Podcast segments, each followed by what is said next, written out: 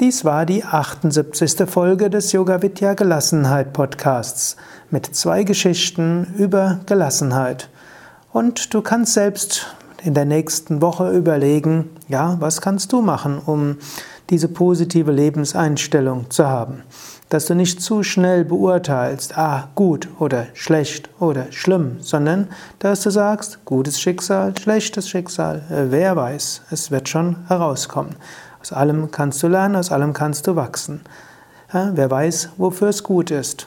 Und genauso auch aus der zweiten Geschichte kannst du die Essenz nehmen.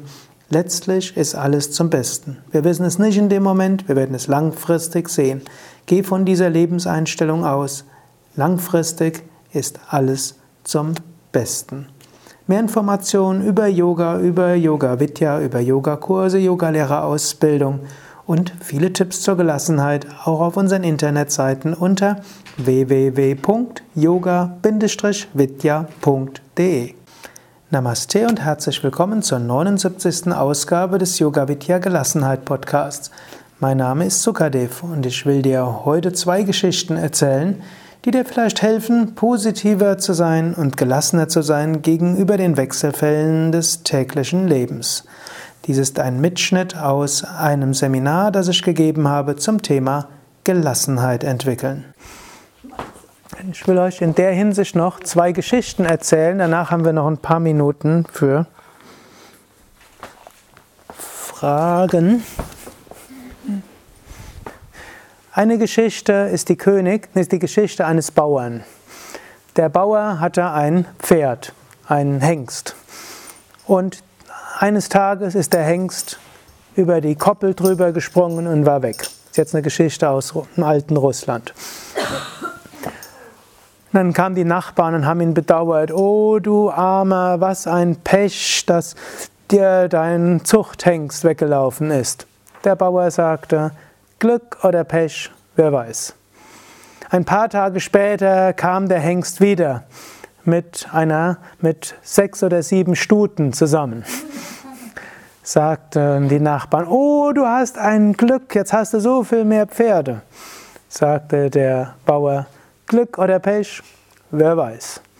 Der Bauer hatte einen Sohn und der musste jetzt natürlich die Wildstuten einreiten. Dabei hat eine Stute ihn runtergeworfen und er brach sich ein Bein. Sagten die Nachbarn, oh, was hast du für ein Pech? Sagte der Bauer, Glück oder Pech, wer weiß. Ein paar Tage später kamen die Militärwerber und sie nahmen alle jungen Männer aus dem Dorf mit für den Krieg.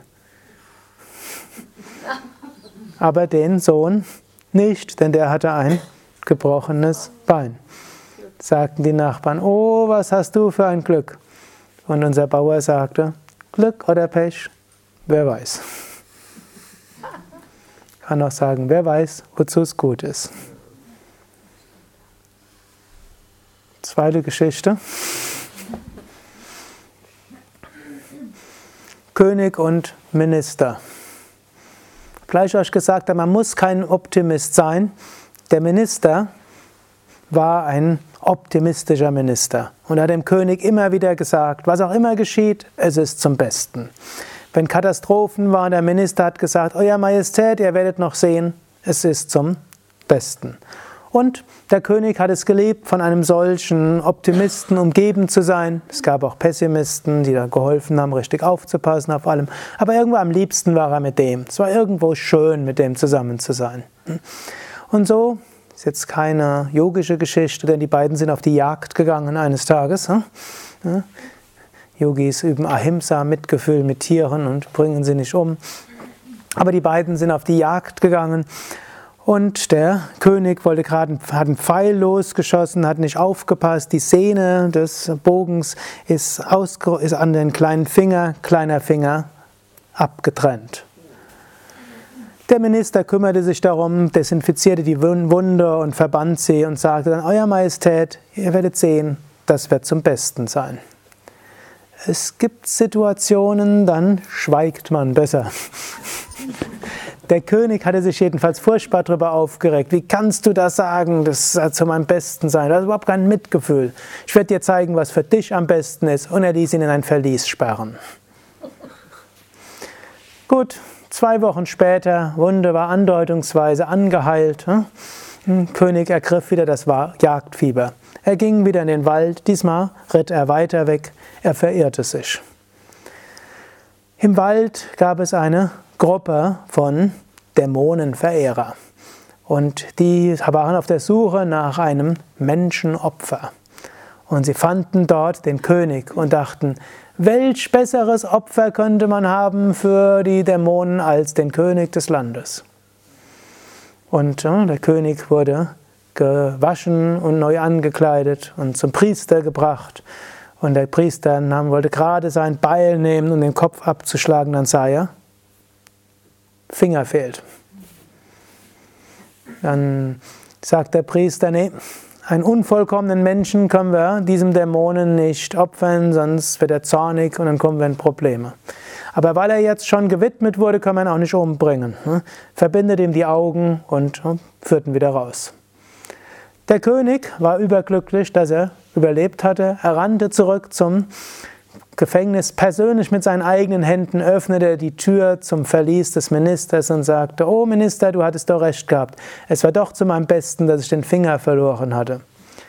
Leicht verschmitzt fragt er noch den Minister, aber Minister, wenn alles zum Besten ist, dann muss es ja auch für dich zum Besten gewesen sein, dass ich dich ins Verlies gesperrt habe sagte der Minister, ja, Eure Majestät, auch das ist am besten.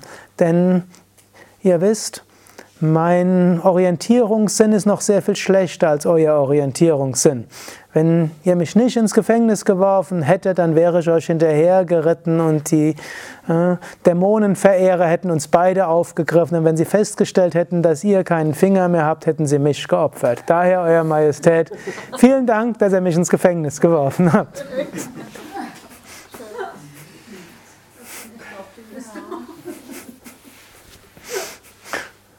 Das ist jetzt nicht nur ein Optimist, sondern einer, der auch hm, alles positiv deuten kann. Bitte? Alles positiv sehen. Hm?